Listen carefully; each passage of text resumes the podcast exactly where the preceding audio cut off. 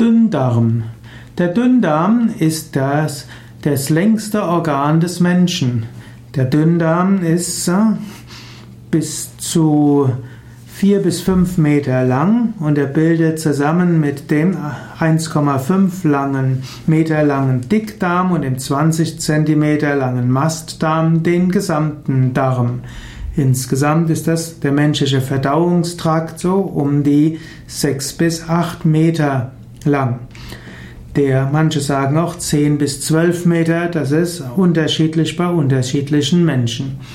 Der Dünndarm ist der Teil des Verdauungstraktes, in dem die Nahrung ganz absorbiert wird, also die Nährstoffe absorbiert werden.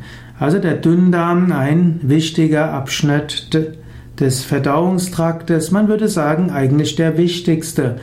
Die Abschnitte, die vorher sind, dienen so ein bisschen zum Aufnehmen. Die Abschnitte, die danach sind, dienen dem Ausscheiden.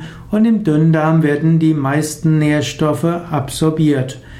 Es gibt zwar auch schon etwas Absorption im Mund über die Mundschleimhaut und es gibt auch noch Resorption im Dickdarm, aber im Dünndarm werden die meisten Nährstoffe aufgenommen.